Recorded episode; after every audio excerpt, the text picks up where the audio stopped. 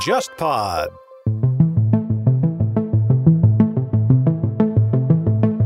只要不是压倒性的胜利，那么无论是哪一方，他都会不服，哎都不承认，对吧？都不承认。然后再加上我们董王呢，就是特别做得出来，我们上海话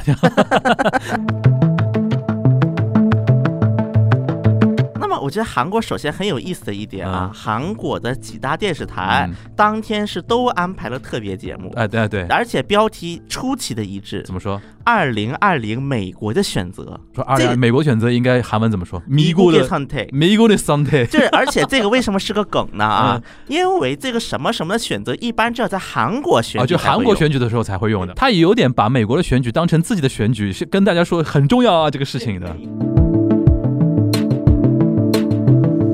日本呃，Yahoo Japan 的所上面所非常活跃的所代表的一些网民，他们往往是对中国是非常有看法的，对是戴那种有色眼镜，甚至非常负面的那种对对看法。对对对，他们不关心 Trump 当选或者连任之后的任何其他问题，他们只觉得说 Trump 是一个那么多年以来唯一一个敢跟中国叫板的、啊一模一样一个一模一样。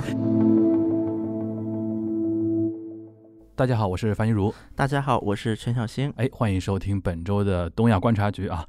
今天先进入正式内容之前呢，要跟大家打个招呼。今天呢，首先邵老师不在，为什么不在呢？要跟大家说一个这么一件事情啊，因为由于一些技术失误啊，导致我们之前录的一期存片出现一点问题。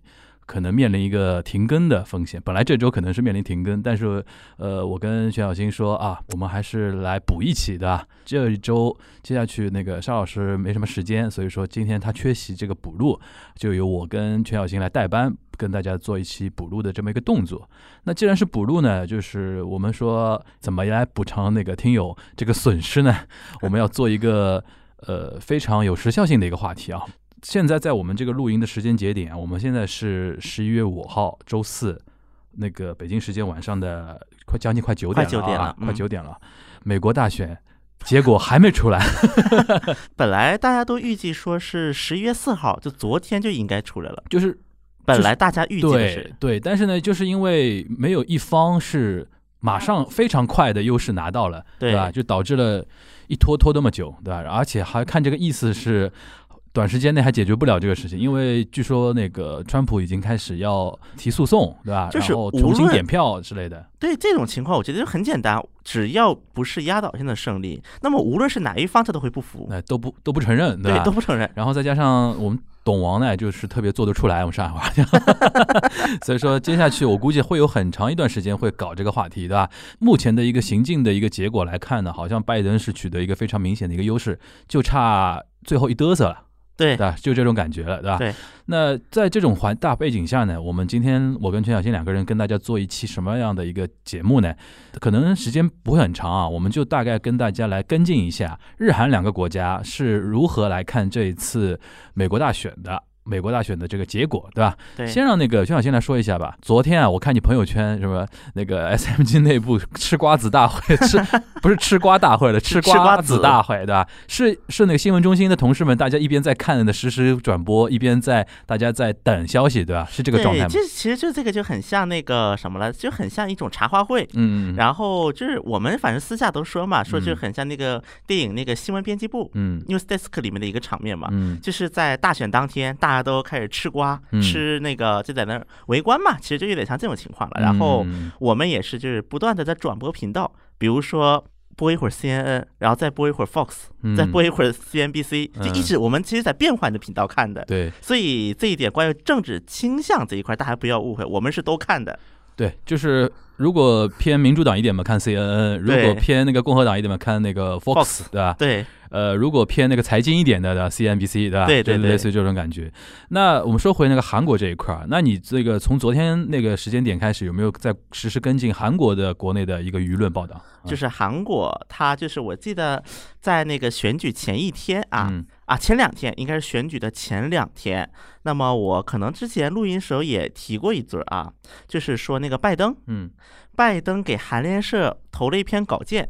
因为这是美国的大选候选人，这不是总统身份啊，嗯候选人身份第一次给韩国媒体投稿，嗯而且当时只点了韩联社一家，就嗯这一轮投稿是只给了这一家。嗯而且这也是拜登唯一一次给境外的，就是如果非英语全媒体啊，就东亚媒体是唯一一篇投稿。那么当时就是拜登投稿的这篇内容，大概就读了一下，就很简单的概括下来，就是第一个，我很重视韩美同盟，嗯我们要 we go together。我们要嘎叽嘎屁的嗯，所以说我不会像那个特朗普一样不重视同盟，让你们随便涨价。嗯我会继续做一个可持续性的一个韩美同盟政策，嗯以维护现有的秩序。对，然后呢，大概的一个意思就很简单，我不会管你多要钱了，不会像特朗普这样说你们变就变。放心，对吧？对，这是第一点。然后第二点就是改革移民系统，就移民体制，就美国的移民体制。嗯因为呢，这一点我要解释一下，韩国媒体在美国啊，是为什么那个拜登突然会提这一个事情呢？因为有一批韩国媒体实际上是在美国，但是它在美国有美国分版，应该叫做。嗯所以说，比如说举个例子，《韩国日报》，那么就有一个美洲《韩国日报》，嗯或者是有一个《中央日报》，就会有一个美洲《中央日报》，就它是有分版的。其实很多嗯在美国，那么像国内的话，就比如说像《新民晚报》，就这样，其实也有就类似的一个操作啊。对，人民日报海外版人，民日报海外版北美分版对。对对对，对，就是这种啊，我就举几个例子。嗯然后，但是呢，像韩国这些媒体，他们有一点，因为他们这些媒体其实很多的在美国的韩侨也会去读。嗯那么，当然这个是比较那个拿得到台面的一些媒体啊。那么嗯除此之外，像当年有一个说好了叫新兴宗教，嗯说坏了就叫异端，嗯甚至有些管它邪教，就统一教。那么统一教当年就是那个教主吧，应该叫文显明叫做。对，文显明当年为了取得美国右派人的支持啊，美国就共和党那些嗯右派人士的支持，当年文显明就在美国合并了一个报纸嗯。比如说我们说就是美国比较知名的报纸的时候，我们会说那个华盛顿邮报、对纽约时报。对。那么他当时就合并了叫华盛顿时报，嗯嗯有一个叫华盛顿时报的报纸。嗯那么这个报纸后来就被文显明这个他们收购了，就相当于是文显明拿给美国右派的一个叫政治献礼吧，我们应该这么理解，他有这么大一个倾向。所以说，很大一部分程度上，韩国人从比较早一个七十年代、六十年代朴正熙那个时候开始，就一直试图是渗透到美国媒体圈的，然后通过媒体。作为一个手段，所以我们现在回过头来看，那拜登他给韩联社投稿，一方面他是想强调韩国这所谓的所谓的韩美同盟的一个坚固，但与此同时，他也相当于是给韩裔的很多就是移民者，就是美国籍的韩裔，相当于也是个投石问路，因为美国籍的韩裔的话，大概也有两百万人左右了。嗯。那么这其实也是变相说明说，这现在的这个选情已经到了一定焦灼的程度，嗯。以至于要单独给韩文媒体去投一个稿子，来去抓住这些选票。就是文字肉也是肉。对两百万的韩国韩裔的美国人对的选票，他也要抓在手里。对哎，，顺便我问一下，你有没有了解过韩裔美国人主要聚集地在哪边？其实韩裔美国人的聚集地与民主党的票仓基本是一致的。那其实作用并没有说那么大，对吧？呃，要说你如果因为那个加州这种地方本来就是民主党肯定稳拿的嘛，对对吧？那么加州确实也是韩国侨民最最多多的一块，但是啊，有一点比较特殊在于，因为韩裔人士里面有一批他是中产阶级，嗯，那么在中产、哦，懂了，我懂了。中产比较容易倾向接受共和党的那个保护私人资产啊，或者说那个福利政策没有那么夸张的那种政策，对吧？是虽然说可能没有其他族裔那么多啊，嗯，但也有一批人是自发给川普去对。自华裔也这样，华裔也这样，就老的华裔的一代的移民，对他们就是非常不满民主党的一些福利政策嘛，觉得说对拿拿我们纳税人太多钱啊之类的，所以说反而很多人是支持川普的。而且还有一点，就是因为在美国，他很多读大学什么时候，他有人种的一个就是啊，限制嘛，应该算是。那么这个限其实亚裔是不其实。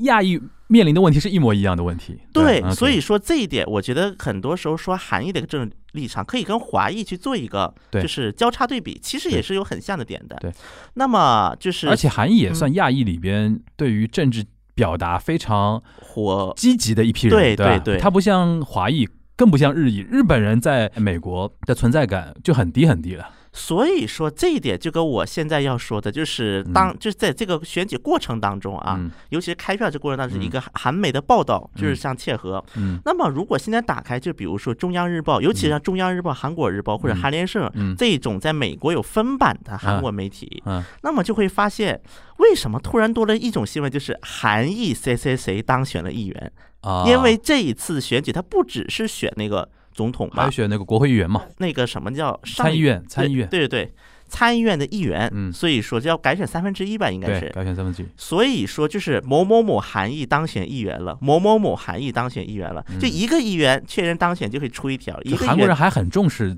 那个韩裔在美国的发展的，对吧？是的，当然这也是有一个原因，因为是美国在美国的美籍的韩裔重视嘛，嗯所以说因为它都是一个公司嘛，嗯嗯嗯嗯。所以说他可能就是这里的报道，这里也会用。但我想韩国人国内也会稍微关注一点，就是现在在美国有多少韩裔的议员啊，怎么样？对这也是他们的骄傲嘛。一方面这个是骄傲，另一方面也确实韩国可能也是期望嗯，说在美国多几个就是韩裔或者是亲韩派、知韩派的议员。那这次韩国那个议员，韩裔议员表现怎么样呢？这次韩议员总体表现不错的，嗯比上一次届的那个选举多了一个，啊，还多一个，多一个而且还出了首个女性的韩裔议员。哦所以说这一次来看，其实总体表现还是不错的，而且嗯大部分无论是共和党还是民主党，嗯大部分。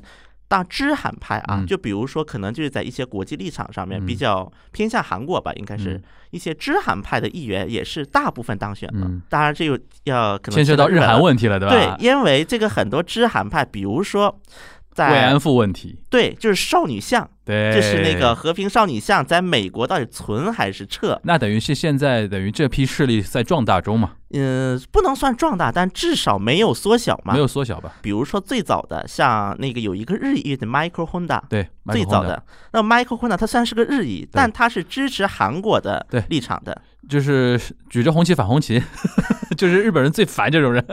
但是因为可能 Michael Honda 他会觉得说，就是这个慰安妇这个问题，他的意识形态已经跟日本不一样了，他是一个自由派的一个呃，就是美国人嘛。对对对，所以说这一点，可能韩国的很多人他也会去不断的提说，嗯哎呀，他跟韩国没有关系，他是美国人怎么怎么样。哎嗯那我们说回韩国国内啊，嗯你因为我记得最早我邀请你来我那个锦湖端的时候，有聊过，就是韩国的那个呃媒体从政治光谱上来分的话，会怎么怎么样，从左到右啊，怎么怎么这其实很能体现在那个针对于那个美国总统大选里边的一种倾向吧。对，对吧？能不能跟我们大致说一下，哪个媒体在这中间最上蹿下跳，一定要像 Fox 一样拥护那个呃 Trump 的？但首先我要嗯说明一句啊，因为首先在美国像 CNN。等等很多就大家熟知的媒体，嗯。其实它是一个偏自由派的一个媒体嘛，所以因为韩国啊，整个整体的媒体，说句实话，嗯。它的一个国际的传播能力也好，它的一个国际跨国采访能力嗯。不算那么的强，嗯，尤其是赶上这几年韩国媒体在不断的裁撤自己的驻外记者，对，一方面是裁撤，另外一个很多韩国媒体内部把什么，比如说驻美记者、驻华盛顿、驻纽约记者这样的，嗯。当做是一个，就是不是说为了培养你这个在美国的一个优势派你过去，而是说当做一个假期，嗯，或者是公司奖给你的，比如说你马上要升职了。嗯或者是你在公司升职的时候，你没赶上别人，但你也很优秀，嗯公司也不想就是让你走，那么就把你派到美国。有的人可能去学习，或者有的人可能就在美国跑一跑，嗯，然后还有的人可能就在美国度假。你的意思就是说，其实就是这两年韩国媒体的国际影响力和国际发声能力在实质的减弱呗？对嗯，包括很多媒体裁剪，对，那这个跟 CNN 这种有什么所以说导致韩国媒体只能去更加的依依赖依，赖啊？我我懂了更。加依赖的外媒。那在立场上、评论上，就是说可能报道上面没那么强，但是比如说他采用信源或者说描述，因为我像昨天我我很注意看那个嗯日本几家媒体的那个说法嘛，FNN 就是那个富士嗯富士电台旗下的，嗯很早就说特朗普出来讲话了。特朗普不是中间有一度很早就说啊，感谢大家选举我，对吧？我已经赢了，后面的所有的选票不用再去点了，然后怎么怎么样，我们继续面向未来，怎么怎么样。这个话富士电视台很早就说了。说明就是因为他是在日本算偏右保守系的一些媒体嘛，嗯嗯嗯他们内心还是希望说有一个像 Trump 继续连任的，但是像 Asahi、朝日就是打死不说这句话，打死不说，而且一直说拜登在哪里领先，然后马上说还什么还有很多那个邮寄选票还没开清点什么什么，这就看得出他左右的一些倾向性嘛。我想在韩国肯定也有。那么我觉得韩国首先很有意思的一点啊，嗯韩国的几大电视台嗯当天是都安排了特别节目，哎，对对，而且标题出奇的一致怎，么说二零二零美国的选择，啊？都 都做了专题节目，而且这个怎么说？二这美国选择应该韩文怎么说？咪咕咕的的선 택。 米咕的 Sunday。就是，而且这个为什么是个梗呢？啊嗯，因为这个什么什么的选择，一般只有在韩国选啊，就韩国选举的时候才会用对，比如说啊二零二零我们的选择，他也有点把美国的选举当成自己的选举，是跟大家说很重要啊，这个事情对。美国的，而且所有电视台统一播，嗯当然一天安排专题节目也没用啊，对对这没出来呀。对对，这是一个比较特殊的一个点，所以说很多以前韩国的选举电选举那个电视里面有嗯。很多比较有意思的画面嘛，嗯，比如说两个候选人 PK 呀，做做动画对吧？对对对，这个也用在了拜登和川普啊，身上，这次又做了吗？又做了，所以说大家可以去找一找，对，就是上次我看过那个文在寅的那个时候，就是变成《权力的游戏》，对对对。哒哒哒哒哒，两两个人对打。对，他们在美国也做了。这次就用在 Trump 跟 Biden 身上。是的。OK 然后这是第一点亮嗯点啊，第二点亮点就是韩国的媒体虽然整体来讲就没有可能像日本或者美国这样的分裂，嗯，因为可能左派媒体、右派媒体来源都差不多，就是信源都一样，可能都啊差不多。但是有一点值得关注是什么呢？第一点是韩国人他比较想知道两个人上来会对韩国有什么样的影响，嗯。但可能韩国人最后得出的结论是，可能韩国媒体得出的结论是有利有弊，两个人上来。嗯就在这个方面可能好，但是呢，有一个很有意思的一个故事是什么呢？就是在韩国一些强硬右派，从大概四月份，就是韩国的国会选举的时候，嗯他们就主张说这个选举是被操纵的，否则民主党不可能出来这么多议席。啊，韩国的就是那亲朴啊，强硬的右派有一批人，尤其是一些右派 YouTuber、嗯。YouTuber 们，嗯，他们是主张这个的。哦，韩国现在有很多右派右派 YouTuber 对，而且这些右派对，而且啊这些右派哇，YouTuber 跟跟，日本一模一样啊！现在。他们就是传 fake news 嘛，就很多传播的 fake news。嗯，那么有一批前国会议员啊，在这些选举大都是刷了啊，反正啊前国会议员他们也去跟风去嗯，也主张这个。那么当时有一个议员叫民景旭嗯，他是一个也是一个骨髓里的亲亲朴的一个议员啊。嗯。他当时四月份选举完了，就去那个白宫门前举个牌子说嗯。“South Korea democracy died”，嗯，就是说韩国的民主已经死了嗯，在白宫门口举的这个牌子。嗯然后这一次他发了一条推特说：“特大总统，你也知道了吧？这个选举操纵是多么的可怕，多么的无理可据。就是在韩国的强硬右派中间出现了一种潮流，就是说极，端化了，对，就是跟特特朗普联盟，就把特朗普的当选当做自己的一个政治利益。对，说如果特朗普都没了，那么拜登就是美国的文在寅。嗯，嗯那你的意思就是说，除了这些人之外，作为媒体机构嗯来讲的话，总体还是比较一致的，是没有特别明显站站边立场啊，或者怎么样。是，即便是像《朝鲜日报》这一种，嗯那么他们也是主要强调，比如说，因为《朝鲜日报》它是稍微带有一点反华的色彩的，在政治倾向理念形态方面，对华强硬，对，那么对华强硬这批人，那么他们这个对华强硬很有意思的，他们就是说，来你看看，特朗普也反华，拜登也反华，我们反的有道理的。对，啊 OK，行，那我们回到互联网上啊，嗯就是对于这次这么混乱的一个美国大选的一个局面，韩国网民怎么样？那么第一点，一些右派网民就说，来你看看舆论调查，因为刚开始不是特朗普领先嘛，嗯，的时候就说，来你看看美国的舆论调查也这么不准，那么啊韩国的舆论调查就因为这个就牵扯到文在寅的支持率，怎么还能是百分之四十就现在他可以倒过来说，你看不准的，对吧？对，就是说这个舆论调查被操纵了就，媒体被操控了，对对吧？数字都是假的，对这是右派。嗯然后因为后来不又是拜登开始赢了嘛？那么到比如说到韩国 Naver 这些嗯门户网站评论看，很多人就说：“来，你看看特支持特朗普这些守旧的老头们被打脸了。”因为在韩国有一种形象化的一个描述啊，嗯就是说很多就是。尤其是左派骂右派的时候，嗯就是你们这些守旧的那个那叫什么呀？就是牙假牙，嗯守旧的假牙们又被打脸了。就是是不是在韩国右派普遍就支持者的年龄层是要偏大一点的嗯，有这么一个印形象，嗯 OK，然后所以说就是嘲嘲讽他们，就是假牙们，你们假牙们来了。就比如说，如果我想那个怼右派，我就说没收你的假牙，没收两周。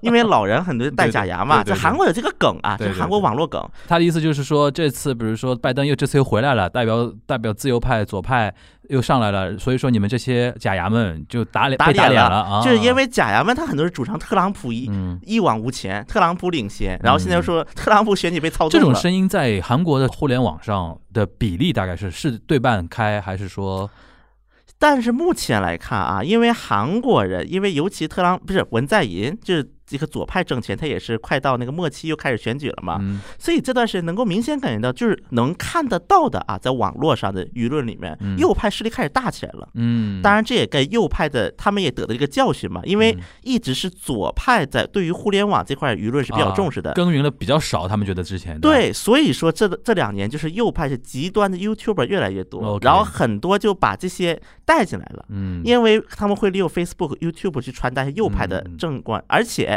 那 Naver 这些评论，它是可以用 Facebook 或者 YouTube 的账号直接登进去的，嗯嗯，所以这就很方便嘛。很多右派他们这些活跃的人士，还有一个就是比较值得关注的一点啊，很多韩国人他们也觉得，就是美国的这个所谓的一个民主主义，每一个投票为什么变成这个样子了？因为不管是谁在当选，谁在赢，那么这些新闻都实时在刷新的，嗯在韩国那一本那包括韩联社头条，嗯都是在刷新的。嗯虽然有很多阴谋论，但很多韩国人他第一个观感就是说，怎么变成这么乱了？嗯，怎么跟我们想的不一样？本来美国不应该是个很先进的国家吗？灯塔国？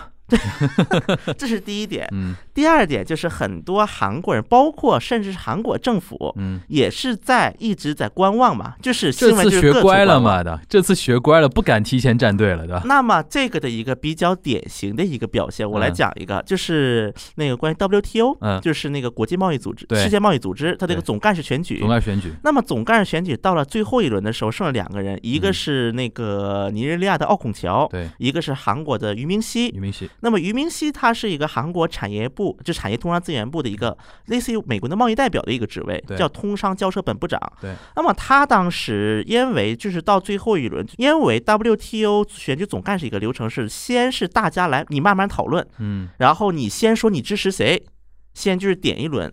那么在这个点一轮的时候，发现只有一个大国对于那个奥孔桥表示不接受，嗯那么这就是美国。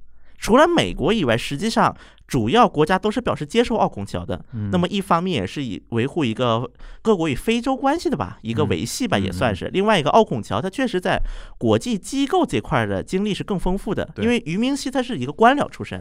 一个长期的官僚，不是说他不好，对但是可能这奥孔乔这点更吃香一点。但是现在就是奥孔乔得到了世界上绝大多数 WTO 会员国的支持嘛，对，但是于明熙就一个美国，就一个美国爸爸在支持他，对，只有一个美国了，而嗯且。因为当时日本嘛，大家都知道的，日本当时可是公开说过的，说我就不让咱韩国人当选。谁都能当，就是韩国人不能当。所以说后来阿萨伊不是出了一篇社论嘛，我嗯对，说这一轮 WTO 总干事实际上是个日本外交的失败。对，因为本来日本的设想是，这是在总干事选举最后一轮剩两个人的时候，嗯本来他们日本是希望剩一个尼日利亚人和肯尼亚人。对，就两个非洲人，首先无论投给谁，都是跟非洲关系都是巩固了嘛。对。第二个就是我就可以看哪个对日本更有利。就是捞取更多的未来的筹码嘛。对，现在现在这种局面，等于是日本人只能站边人家奥孔乔了。对，因为你已经说了，我的最大的目的不能让韩国人当选。对对，所以说这点，第一个日本是很尴尬的，第二点，于明熙也很尴尬。对，因为于明熙他其实也是一个多边体制，一个因为韩国的整个就是那个通商、通商外交的政策，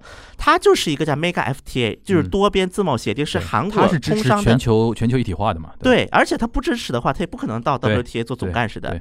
那么，但是现在一个问题就是，除了自己，只有美国支持他，而是一美个反全球全球化的一个川普美国在支持自己，他就非常尴尬的。对，，而且对，而且剩下人都支持对方了，所以其实我了解到的一些信息是，嗯俞明熙自己是想下台的，嗯，因为到这个地步已经是其实没有太大希望但是。被架在那个地方了。对，因为如果你现在撤了，你现在不给美国面子，对，美国这么卖力支持你了，那等于如果这次 Trump 输了，所以说他就有自然有一个下的台阶了。所以说呢，这一点呢，我做一个大胆的一个猜测啊，嗯。我相信只要拜登差不多能够确定了，嗯，那么于明熙就会立马开记者会说，我那个什么辞职了。嗯。因为现在我相信很明显的是，韩国产业部内部已经在考量什么时候下来了。嗯。因为国际组织的像联合国秘书长也好，嗯。这种的组织，它总是要有一个相互妥协协调的一个过程的。嗯，它问题就是在于现在是 Trump 在上面，对，所以说你说走也不是，不走也不是，你什么时候走？如果是说西方发达国家跟一些发展中国家对拼的话，那可能还有点戏。对，但现在就剩一个美国了，就是他的支持者，所以我觉得我说这个可能是这个这次美国大选对于韩国的第一个最直接、最看得到的影响。第二点就是韩国人可能就是会考虑就是半岛嗯半岛问题。嗯那么在 Trump 的时期，那么大家也知道，Trump 跟那个 Rocket Man 就是嗯北面那位，嗯也是天天就是在那个就是勾搭在一起嘛。嗯就是，但是可能有些韩国人就会觉得增加了很多不确定性。对，那么这种情况下，如果拜登上来，那么对于韩国的利就是韩美同盟可能会步入正轨，但弊就是文在寅的这些政策，拜登能不能接？因为拜登他其实在半岛问题这个方面还是比较传统的一个立场，对，而且好像表态并不多嘛，这对，就是没就是一个比较原则性的。他应该还是会延续奥巴马路线。呃，应该是的，多半是奥巴马路线，而嗯且拜登自己也说过，我们要一个原则上的一个，就是拜登对于韩国投的一个 message 就是我们会按原则来，就嗯以前怎么来的，现在还会怎么来，未来嗯也会怎么来。嗯，那么 Trump 可能韩国人他的一个评估更多就是，难以预估吧？对，就是哦，可能今天会骂他，明天握个手，就谁也不知道对。Trump 下一步会想什么。对，所以说从这一点来看，其实韩国媒体虽然他是在不断的克制立场，包括韩国的外交部也好，各个部门都在克制自己的立场嗯，但实际上韩国人已经在敲算盘了，嗯，已经在不断的敲算盘，对，说到底谁当，到底谁当，到底谁当。所以说韩联社它的头条里面，比如说一个头条刷出来十张，十这十条嘛，嗯那么五六条都是关于美国大选的，但他就不透露自己的立场。韩国那块儿我们知道了，那对于日本这一块呢，其实其实有点简单。我觉得嗯在包括韩国也在内啊，日韩的嗯精英阶层其实都对于拜登的当选其实是乐见的，并不会说特别的怎么样，对吧？但是他最主要的一个问题就是 Trump 四年不确定性太多了。一会儿这样，一会儿那样，导致日韩精英阶层其实大家都心挺累的。一会儿什么那个军事的费用啊，一会儿那个安全问题怎么怎么样，其实大家都很累了，对吧？四年过去了，如果拜登上来的话，虽然他是一位已经有点健忘症的老人了，但是民主党那个政权的话，他们还是觉得说是能够预估的嘛。所以说，但是呢，因为基于四年前的教训，不不敢提早押宝，对吧？对，所以说现在日韩那个精英阶层或者媒体，大家都保持一种冷静观望的一种态势。但是呢，那个日本这边呢，我看他互联网上的反应啊，其实所以说我比较好奇韩国那边是不是像日本一样，日本就是很明显，因为 Yahoo Japan 嗯是最活跃的嘛，嗯你，去看好了，所以跟拜登或 Trump 有关的一些选举方面的话题，那个热评里边，你觉得哎怎么都在聊中国？你懂我这个意思吧？对对对对对，就是日本那个 Yahoo Japan 的所上面所非常活跃的所代表的一些网民，他们往往是对中国是非常有看法的，对是戴那种有色眼镜，甚至非常负面的那种看法。对对对，他们不关心那个 Trump 当选或者连任之后的任何其他问题，他们只觉得说 Trump 是一个那么多年以来唯一一个敢跟中国叫板的、啊 一一模个一样一个一个总一统，模一样对。所以说，我觉得这一点，我觉得日韩应该也差不多，对吧？但是可能日本这边更极端一点，就是前面几个热评全部是这样，对吧？大家来在聊别的事情的时候，好像都无所谓了。对吧？就是你说对于呃一个呃美国总统会对于这个日日韩本国的一些政策的一些影响，可能好像说呃也就这样，再坏也坏不到哪儿去，再好也好不到哪儿去，反正也就这样。但是只要对中国狠，我们就欢迎。但我觉得这一点韩国跟日本有一点点微妙的差异啊。确实，韩国你去 Naver 这种门户网站看，嗯也都是说中国。嗯但是呢，有一个微妙差异在哪儿呢？因为其实 Naver 的跟帖，嗯它本身是偏，就刚才我提的，因为 YouTube 和那个 Facebook 的账号在 Na- Naver 可以留言的，所以导致很多右派人员的一个流入。嗯所以说，虽然在韩国还有一些社区啊，互联网社区它是偏左一点的，嗯。还有一些甚至是亲文派的一些社区。嗯。那么无论是亲文派社区、左派社区，还 Naver，还甚至更右派的社区，嗯。那么首先他对于中国有意见，这是一个底盘。嗯。但是的，它的这个程度是体现在哪里呢？就比如说你打开 Naver，可能五条热评里面有三条是跟中国有关的，嗯但是到可能亲文的社区里面，可能就语调就变成啊，我也知道中国这么那么这么那么，就但是相比于对程程度有降弱的，对，但相比于这个，你看看拜登上来还就是，比如说嗯他是会有这么样的一个说法，对这是因为这是因为比如说像亲文啊，像 Never 在韩国这边还还没有到一家独大的那种情况吧。就是可能根据政治立场会去不同的社区，但因为日本很明显就是，如果你要看网络民情的话，就是 Yahoo Japan，对，基但是本上就这样。然后 Twitter 也是嗯一样、y o u t u b e 也是这样，只要网民都很激进，都对中国是非常负面。但我觉得这一点可能韩国和日本不太一样，在韩国也有，因为韩国政治立场比较复杂化，对，所以就不同的政治社区它会分成。日本现在就是政治理念或政治的一种倾向，它的一个多元性跟韩国比的话，我觉得相对欠缺一点。它是，它的那种一，尤其像他他现在最简单的对立就是精英阶层跟老百姓群体的一个对立嘛。但韩国的话啊，我觉得还有一点是，韩国其实有个别的精英阶层，嗯他们也是就是在想一个问题：嗯如果是拜登上来，那么他会不会偏向日本？因为在奥巴马时期，韩国的精英阶层有一部分觉得奥巴马是偏向日本的，吃醋的，对，所以说拜登上来会不会也这么来？反正拜登上来会不会这么来？过个几天我们就知道了。但拜登能不能上来是个问题。对，我觉得现在现在截止到我们这个时间点的话，基本上拜登的可能性是相对。呃，更大一点了，吧？对对对相对更大一点了。然后我觉得可能在上线的时候啊，周五这期节目上线的时候，希望会有一个结论啊。但是我觉得这个结论可能会比较慢一点，但是这个态势应该已经看得出来了。对，然我觉后得态势看那个最大的一个象征就是股市。嗯，那么无论是美，包括韩国股市，嗯那么今天是又涨了百分之二将近。对，这就是信心指数嘛。对，就是可能大家会觉得一个是更加稳，就可预测了。我觉得这是个非常重要的一个点，。我觉得反正不管怎么样，拜登上台对于东亚所有国家来说，包括我们来说，都是反正松一口气。也不能叫松一口气，只能说是更加你知道下一步出什么招了，不是会出现什么故事了。这样才松一口气，不然大家高度紧张啊！我不知道你下一张出什么牌，不是吓死啊，对吧？好吧，那我们反正这一期就是以非常简单的一个形式啊，跟大家稍微跟进报道一下日韩这一次截止到目前这个时间节点啊，日韩网络上一些媒体上的一些反应，跟大家一些的走向，尤其像韩国这边啊，下一期节目我们就会恢复正常啊。这一期我们是一个非常 special 的一个是的，就是一个 blue 啊，这不 blue 的心情非常 blue，这谐音梗扣钱啊。那非常感谢大家收听我们这期今天这一期非常特殊的一期节目，然后我们下周东亚观察局再见，大家拜拜。拜拜。 어디서나 언제나 우리의 가슴 불타게 하자. 하늘 향해